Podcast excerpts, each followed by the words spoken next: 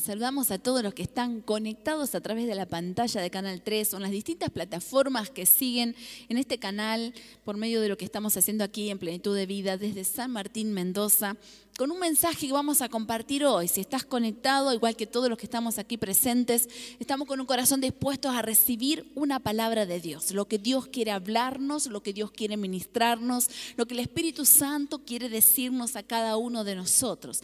Y este mensaje, este mensaje se titula A la manera de Dios. ¿Cuántos de los que estamos aquí has venido de una familia en donde tienen costumbres, en donde siempre algunas cosas se hicieron de la misma manera? Yo no sé, pero por ejemplo, me acuerdo cuando me casé, había que organizar la mesada por primera vez, que era mi responsabilidad. Seguramente las mujeres que se casaron y se fueron a su casa se acuerdan de esta etapa. Y viene tu mamá y te dice, mira, siempre tenés que dejar la esponjita acá, el detergente acá, que esté preparado esto, que el repasador esté acá, que lo tengas colgado en esto. Después viene tu suegra y te dice, todo tiene que estar limpio, no tiene que haber nada sobre la mesada. Que se tiene... Después viene una amiga y te dice, no, sobre la mesada a mí me gusta tener los cuchillos, me gusta gusta tener tal cosa. Bueno, cada familia tiene sus costumbres, ¿o no? Cada uno tiene su manera de hacer las cosas y muchas veces las repetimos y las seguimos haciendo simplemente porque son costumbres familiares. ¿Cuántas veces has escuchado esto también? Muy típico de este lugar, también de, nuestro país, de que hay que si el bebé o tenés algo nuevo le ponemos la cintita roja, ¿sí? Porque la cintita roja, ¿qué hace? Protege, ¿no? Se protege sobre la envidia o que alguien te ojee el nene tan lindo que vos tenés, porque todas las mamás creemos que el nuestro es el más lindo de todo el mundo y que todo el mundo desea tener nuestro hijo. ¿sí? Esa es, es una mirada que tenemos las mamás sobre los bebés.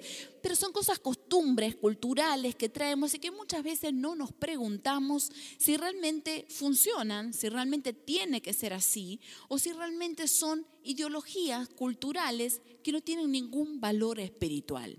Bueno, vamos a ver hoy y vamos a aprender cómo hacer las cosas a la manera de Dios. Y vamos a decirle al Espíritu Santo que quite de nuestra mente, de nuestras costumbres, de nuestra manera de vivir diario, todo aquello que no es de Dios. Estamos en un tiempo muy especial. Estamos en un tiempo como iglesia y les queremos contar a los que están conectados un tiempo de milagros, de señales. Hay un avivamiento, hay algo que está sucediendo. Vemos el mover del Espíritu Santo de una manera poderosa. Anoche escuchábamos en el tabernáculo testimonio de Gisela contando cómo Dios la sanó de su rodilla de una manera milagrosa. Después escuchábamos de otra chica contando cómo fue a comprar los materiales para comprar su casa y Dios le multiplicó el dinero y pudieron comprar muchísimos más materiales de lo que tenían pensado. Otra familia que vino y nos contó después en privado que en su cuenta el sueldo le vino duplicado y no entienden por qué. Y Dios ha hecho un milagro sobre eso. O el testimonio que hemos contado sobre nuestro hijo que necesitaba terminar de pagar su seminario y Dios ha traído una provisión sobrenatural y pudo pagar todo el año porque alguien Dios le había hablado que tenía que hacer eso. Bueno, estamos viendo el poder de Dios, estamos viendo milagros, sanidades físicas, reconciliaciones familiares. Hace un tiempo, un domingo atrás, una señora dio testimonio de que no se hablaban con una hija hacía muchísimos años y esa hija se reconcilió y lo contó con tanta emoción, tanta alegría. Gloria a Dios por lo que está pasando. Gloria a Dios por lo que está sucediendo. Pero la palabra de hoy tiene que ver con una advertencia espiritual de lo que nos puede suceder en tiempo de milagros. Una advertencia espiritual de lo cual tenemos que aprender. Y quiero contarte que en la Biblia en el libro de Hechos capítulo 8 hay un relato que es maravilloso. Un tiempo en donde dice que la iglesia estaba muy bien afirmada en Jerusalén, pero ¿qué sucede? Viene Saulo, quien después es el apóstol Pablo, pero que en ese momento, mientras era Saulo, fue un hombre perseguidor de los cristianos. En ese momento él asiente para que maten a Esteban. Esteban era un hombre de Dios, muere apedreado. Y una vez que muere Esteban, comienza un tiempo de persecución a la iglesia. La iglesia comienza a ser perseguida. Dice en Hechos 8, relata que Saulo iba de casa en casa buscando cristianos para poder torturarlos o llevarlos a la cárcel. Los cristianos comenzaron a ser perseguidos de manera tal que comienzan cada familia a levantar sus cosas e irse a otras ciudades. Un momento de persecución, de angustia, de dificultad. Cuando llegan a otras ciudades, sucede algo increíble. Donde iba un cristiano, comenzaba a hablar de Jesús, sucedían milagros y el Evangelio se expandía, el reino de Dios crecía. Algo sobrenatural. Lo que parecía un problemón tremendo para los cristianos terminó siendo el medio más efectivo de llevar la palabra de Dios a distintas ciudades. Y en medio de esa situación había una ciudad que se llamaba Samaria. El Evangelio llega a Samaria. El nombre de Jesús era predicado. Y dice que en ese momento viene Felipe. Y Felipe llega a Samaria y comienza a predicar el Evangelio. Y dice que la gente se entregaba al Señor. Venían gente endemoniada que daba alaridos y era libre. Dice Hechos 8 que venían enfermos, cojos y eran sanados y comenzaban a caminar. El Evangelio se manifestaba con poder y la presencia de Dios de tal manera que había milagros, señales y prodigios en donde Felipe estaba en Samaria.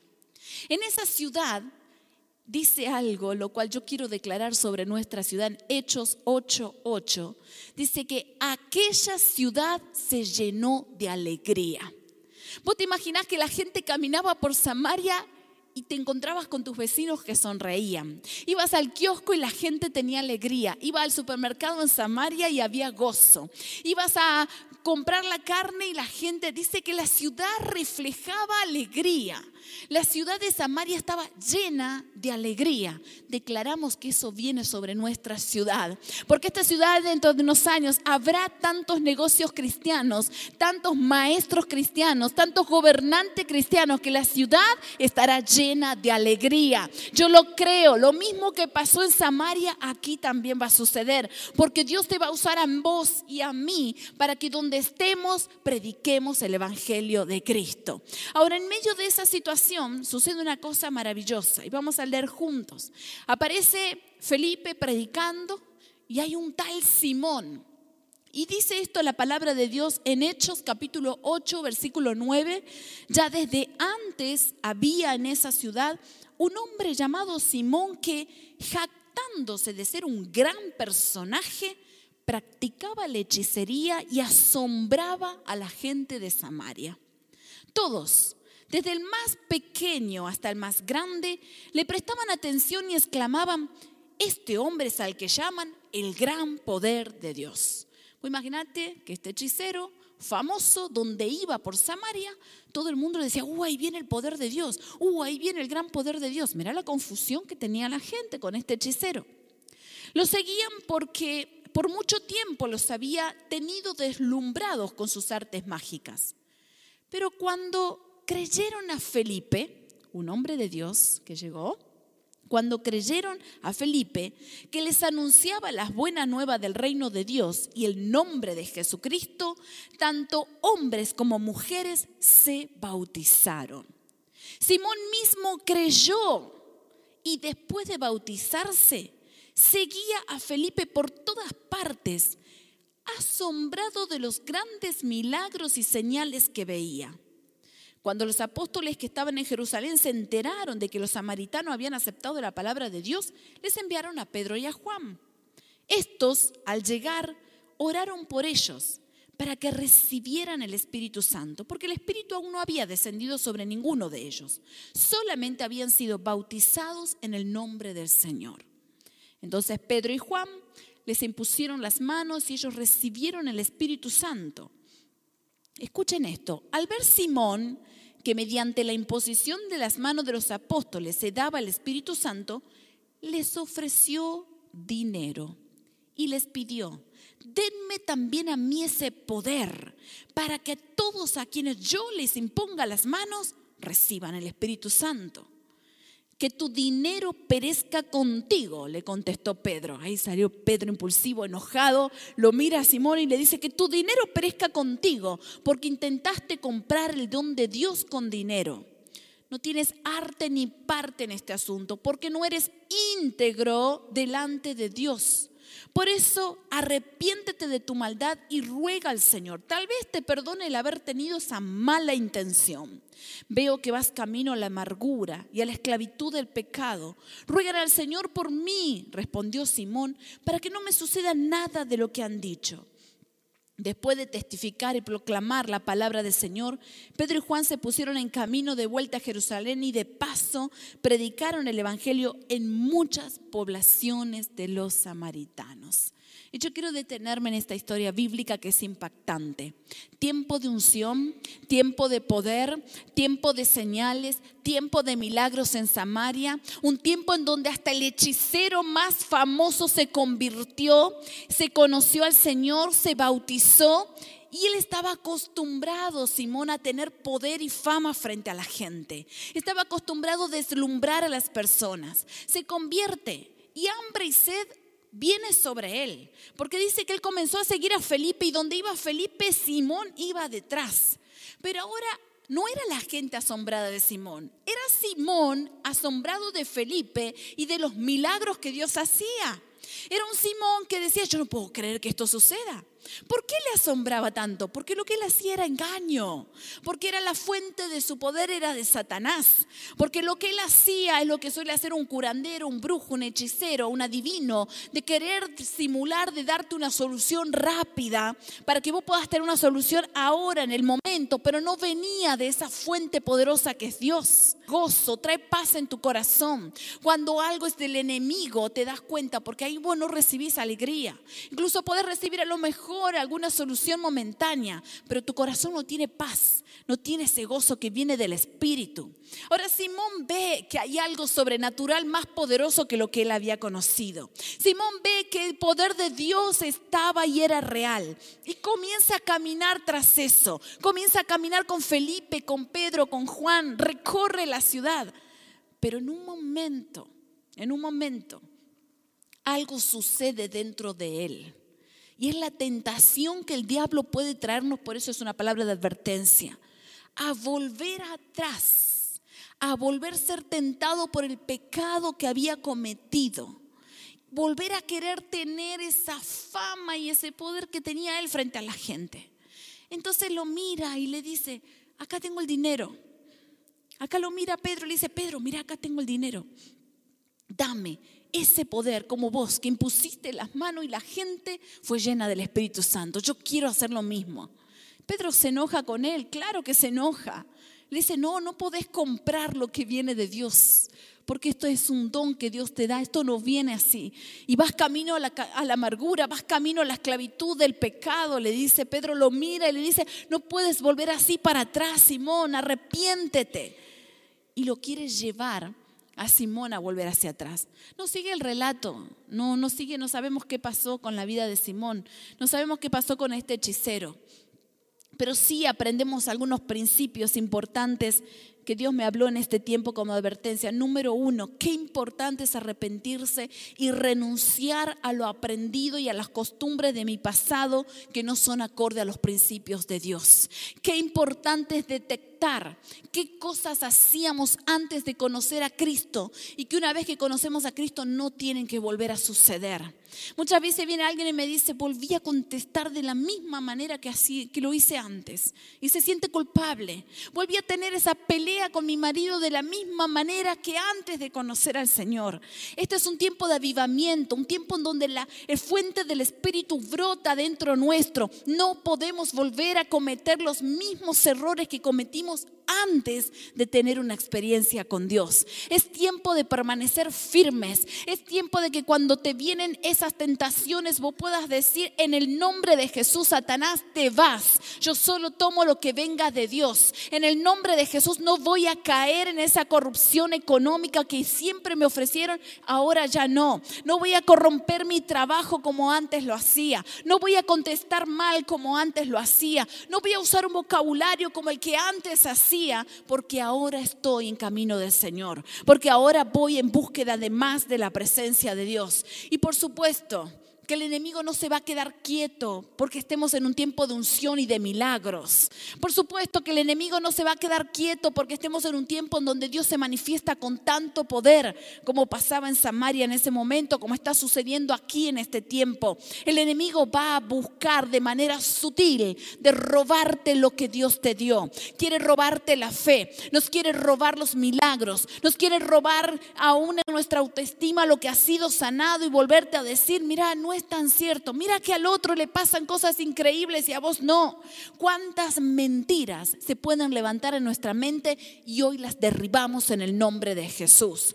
En segundo lugar, hay que decir no a todas esas tentaciones que vienen en medio de la unción, como decía recién. Hay tentaciones que van a seguir viniendo. Hay tentaciones que van a venir aunque estés en Cristo. Me decía una chica el otro día, yo empecé a venir a la iglesia y, dejé de fumar y ahora estoy otra vez peleando con el cigarrillo. Y dice, yo pensé que una vez que ya estaba, no, le digo, van a venir las tentaciones. Pero es ahí en donde en el nombre de Jesús tenemos que decir, yo no vuelvo atrás, no voy a retroceder.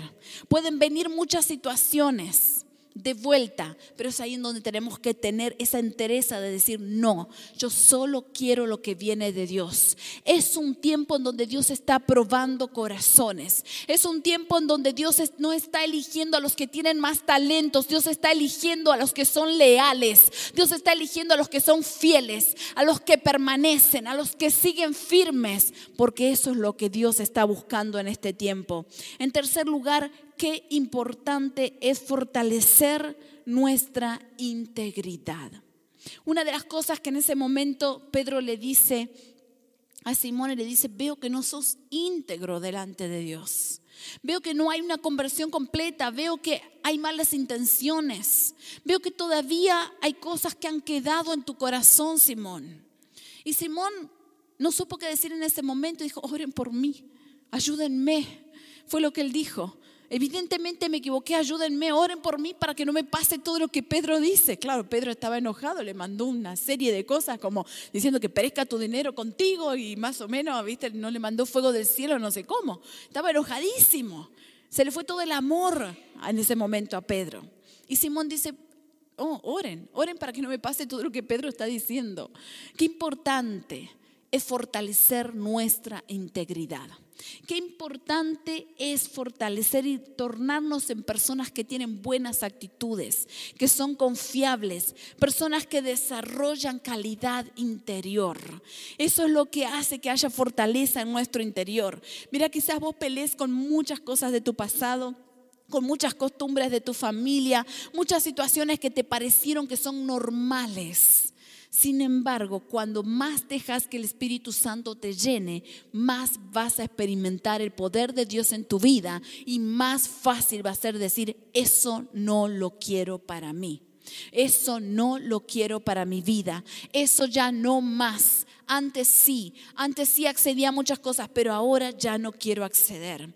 Y sabes que ese es el cambio verdadero que produce el Espíritu dentro de nuestro ser. Le voy a pedir a, si tenemos el piano que podamos adorar al Señor mientras tanto, pero qué importante fortalecer y no permitir que el enemigo nos engañe con volver atrás. Por eso yo quiero declarar y afirmar hoy algunas declaraciones que tienen que ver con lo que Dios quiere hacer en nuestro tiempo.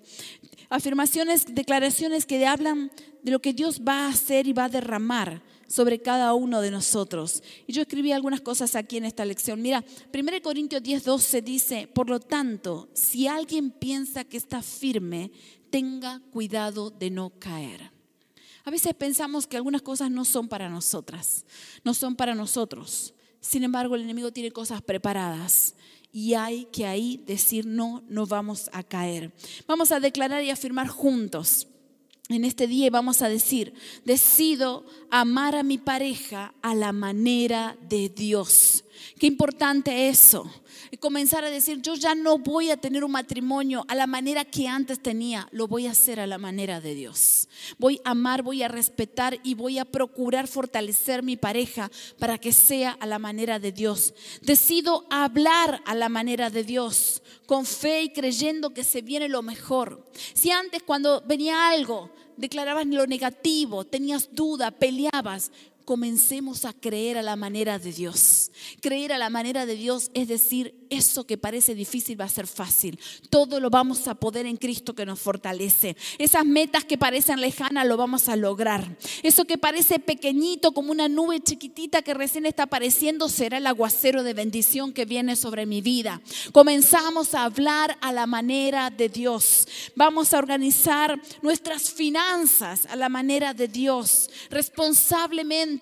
Vamos a hacer lo necesario para aportar, para poder dar a Dios lo que es de Dios y a César lo que es de César, a pagar nuestras deudas, a poder tener una economía organizada. Comenzamos a organizar nuestra economía a la manera de Dios, porque a la manera de Dios se desata la bendición, a la manera de Dios comenzamos a crecer, a la manera de Dios los cielos se abren en el nombre de Jesús.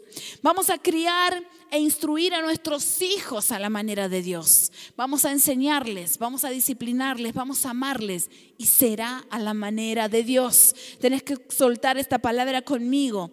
Y por último, vamos a vivir en plenitud a la manera de Dios. Vamos a tomar las decisiones necesarias para fortalecer, construir nuestra integridad delante de Dios y de los hombres a la manera de Dios. Amén. Vamos a ponernos en pie, le pedir al pastor Ivana que pase, vamos a adorar, vamos a buscar su presencia. Quizás vos estás conectado y quizás vos estés diciendo, yo no sé vivir a la manera de Dios porque no tengo experiencia con Dios.